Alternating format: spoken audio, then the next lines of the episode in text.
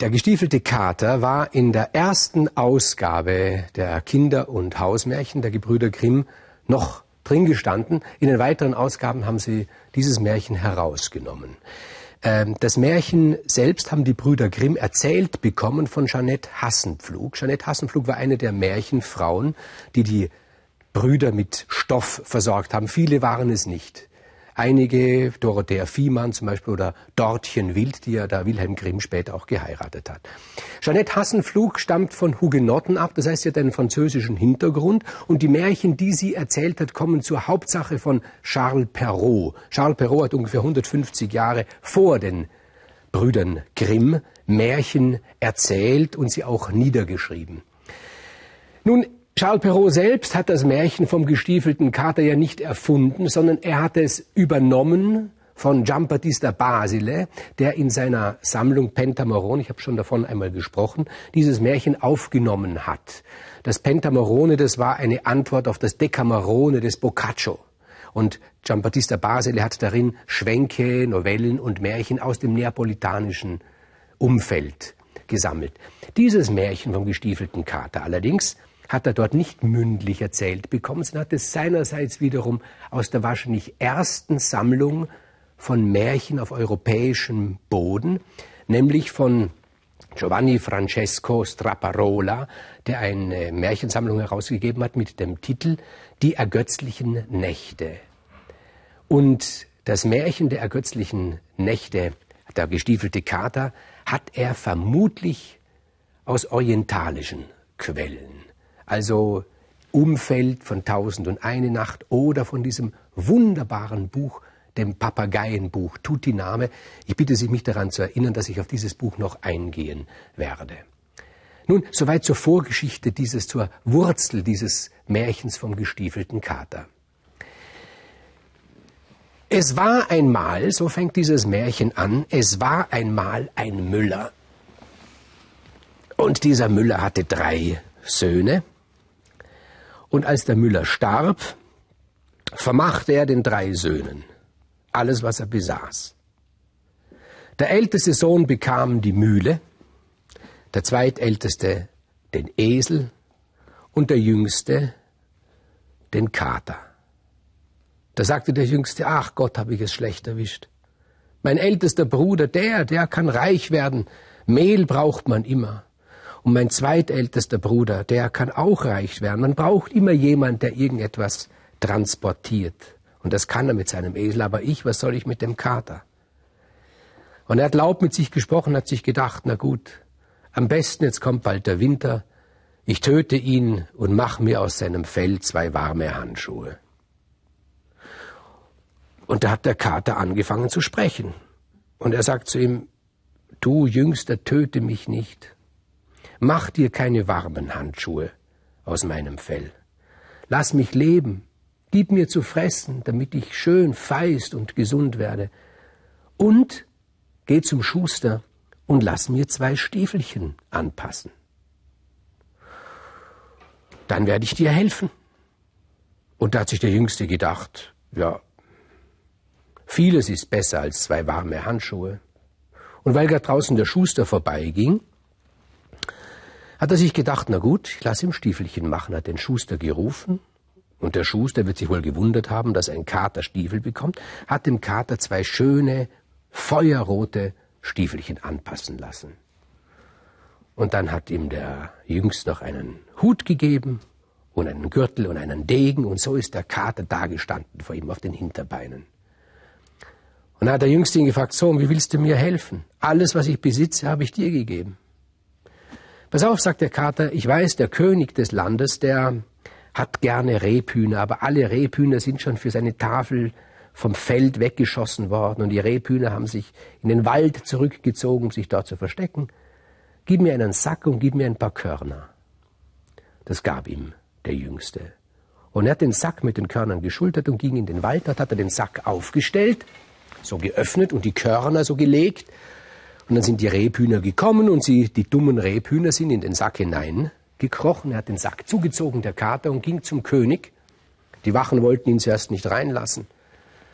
Dann haben sie sich aber gedacht, na ja, ist doch interessant für unseren König, der ja dem ist ja langweilig, weil er keine Rebhühner zu essen hat. Wenn da so ein Kater kommt, ein Gestiefelter, und ihm Rebhühner bringt. Und der Kater ging zum König und zeigte ihm die Rebhühner und sagte, mit einem schönen Gruß meines Herrn, dem Grafen sowieso, sowieso, hat einen langen, komplizierten Namen genannt. Und der König war so begeistert, dass er gesagt hat, bring deinem Grafen Gold mit, so viel du fassen kannst. Und der Kater hat den Sack voll Gold gemacht, kam zu dem Jüngsten und hat gesagt, hier, das ist das Erste, was ich dir bringe heute. Am nächsten Tag hat er es wieder genau gleich gemacht, hat wieder Geld bekommen, wieder Gold bekommen vom König. Und so ist der Jüngste allmählich reich geworden. Und der Kater fragte ihn, was fehlt dir zu deinem Glück? Und der Jüngste sagte, was fehlt einem jungen Mann zum Glück? Eine Frau. Sagte der Kater, auch dabei werde ich dir helfen. Er hat nämlich gehört bei seinem letzten Besuch beim König, dass der König zu seiner Tochter sagte, die übrigens wunderschön war. Das wundert uns ja nicht, weil in Märchen kommen solche Prinzessinnen ja in hässlicher oder durchschnittlicher Gestalt sehr selten vor. Die Tochter war sehr schön und der König sagte beim letzten Besuch des Katers zu seiner Tochter, wollen wir doch morgen miteinander schwimmen gehen in unseren See. Das erzählt der Kater dem Jüngsten und sagt, geh du dort auch schwimmen. Tu alles, was ich dir sage. Pardon. Und sie gehen schwimmen. Und als der Kater von weitem die Kutsche des Königs heranfahren sieht, nimmt er schnell die Kleider des Jüngsten und vergräbt sie im Boden. Und dann springt er auf die Straße und ruft, Halt, halt, Räuber waren da, sie haben meinen Herrn, den Grafen sowieso, sowieso, beraubt, die Kleider haben sie ihm gestohlen. Und der König steigt aus und sagt, welch wunderbare Gelegenheit, diesen Grafen endlich kennenzulernen. Und schickt die Kutsche sofort ins Schloss, um königliche Kleider für den Jüngsten zu holen, der sich inzwischen in einem Busch versteckt. Nur sein Kopf schaut heraus, um seine Blöße zu bedecken. Deswegen ist er im Busch. Man wartet auf die schönen Kleider. Die werden gebracht. Der Jüngste kleidet sich ein und im Wagen sitzt die Prinzessin, der Jüngste setzt sich neben die Prinzessin, man sieht sich an, sie finden Gefallen aneinander. Und der König sagt, wir werden eine Spazierfahrt machen. Und der Kater sagt, ich werde vorauseilen. Und der Kater in seinen Stiefeln geht voraus. Er kommt zu einer großen Wiese, wo die Bauern gerade dabei sind, das Heu das Gras abzumähen. Und er fragt die Bauern, wem gehört diese große Wiese? Und er glaubt, sie werden antworten dem König, aber sie sagen nein. Die gehört nicht dem König, die gehört dem großen Zauberer. Aha, sagt der Kater und geht weiter. Und er kommt zu einem Feld, in dem stehen die Rüben wunderbar wachsen, saftige Rüben. Und er fragt die Bauern, die gerade dabei sind, die Rüben zu ernten, Sagt mir doch, wem gehören diese wunderbaren Rüben? Wem gehört dieses Feld? Die Bauern sagen, sie gehört nicht dem König, dieses Feld. Das Feld gehört ebenfalls dem großen Zauberer. Und der Kater fragt, was könnt ihr mir über diesen Zauberer erzählen? Und die Bauern sagen, er kann überall sein und jederzeit. aber dann würdet ihr ihn doch sehen. Sie sagen, wir sehen ihn nicht, weil er kann sich in jedes Tier verwandeln. Der Kater zieht weiter und er kommt zu einem Wald voll, voll Eichen, wunderbaren Eichen, wo die Schweine hineingetrieben werden zur Fütterung. Und er fragt wiederum die Waldpfleger, wem gehört denn dieser wunderbare Eichenwald? Er gehört dem großen Zauberer. Naja, der Kater geht weiter und er kommt zu einem Schloss. Ein herrliches Schloss, bunt bemalte Türme, kein Ziegel von der Farbe des anderen. Wachen stehen davor. Und er fragt, ich möchte zum Zauberer, weil er geht davon aus, das kann nur das Schloss des Zauberers sein. Die Wachen sagen, was willst denn du hier beim Zauberer? Und der gestiefelte Kater sagt, seht mich doch einmal an. Habt ihr jemals einen Kater gesehen, der rote Stiefel trägt, auf den Hinterbeinen geht, einen schönen Hut hat, einen Gürtel mit einem Degen daran? Nein, das haben wir noch nie gesehen. Ich bin eingeladen vom Zauberer, er erwartet mich, sagt der Kater. Und da verneigen sich die Wachen vor ihm und lassen ihn hinein. Der Kater steht nun vor dem Zauberer, selbstbewusst, aufrecht. Der Zauberer sagt, wie hast du dich da hereingeschlichen? Und der Kater sagt, ich glaube, dass du dich für mich interessierst. Einen Kater mit roten Stiefeln, der aufrecht steht, einen Degen hat und einen Hut. Hm, könnte sein, sagt der Zauberer, mustert den Kater. Der Kater sagt, ich habe gehört, du kannst dich in alle möglichen Tiere verwandeln. Ich kann mir das nicht vorstellen.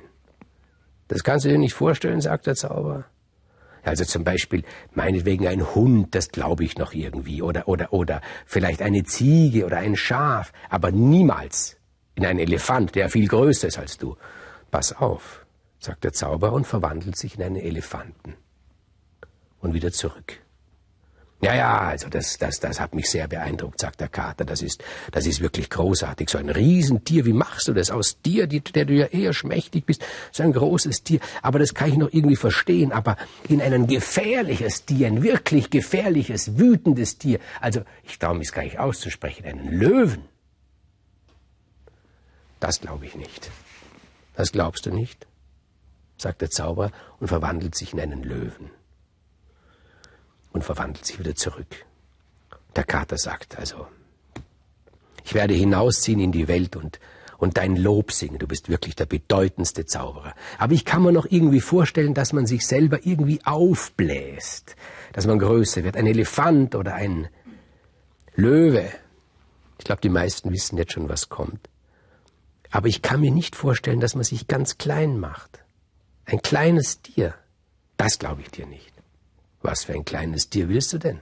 fragte der Zauberer. Ja, sagt der Kater. Eine Maus. Ich möchte, dass du dich in eine Maus verwandelst. Da verwandelt sich der Zauberer in eine Maus. Und auch er sich in eine angeberische Pose begeben kann vor dem Kater, schnappt der Kater zu und frisst diese Maus auf. Gerade rechtzeitig kommt die Kutsche des Königs vorgefahren. Vorne der König, er hat hinten in der Kutsche dem Paar Platz gelassen. Der jüngste Müllerssohn und die Prinzessin. Sie haben sich auf dieser kurzen Fahrt ineinander verliebt. Der Kater begrüßt sie und sagt zum König, darf ich euch empfangen im wunderbaren Palast meines Herrn, dem Grafen sowieso, sowieso, und führt in den Palast des Zauberers.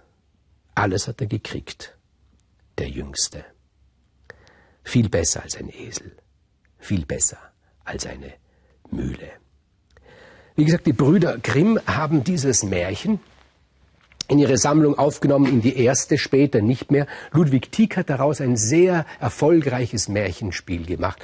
Und da haben sie geglaubt, dem können sie keine Konkurrenz bieten. Viele Deutungen vom gestiefelten Kater gibt es. Ich bitte Sie, eine neue hinzuzufügen. Meine Damen und Herren, Sie können sicher sein, wenn Sie dieses Märchen für sich gedeutet haben, es ist nicht unbedingt die Wahrheit, die Sie herausbekommen haben.